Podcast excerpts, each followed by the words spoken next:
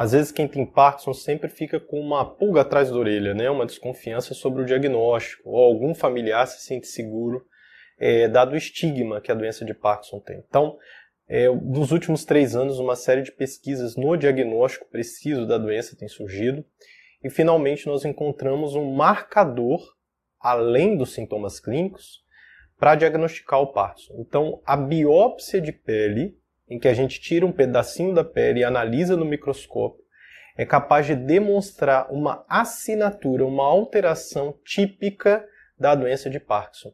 Essa alteração é denominada depósito de alfa-sinucleína nos nervos autonômicos. Então a gente faz uma preparação especial da pele bem fininha, utiliza uma coloração específica para essa proteína chamada alfa-sinucleína, que está presente nos pacientes com Parkinson, e isso se tornou um diagnóstico muito preciso da doença.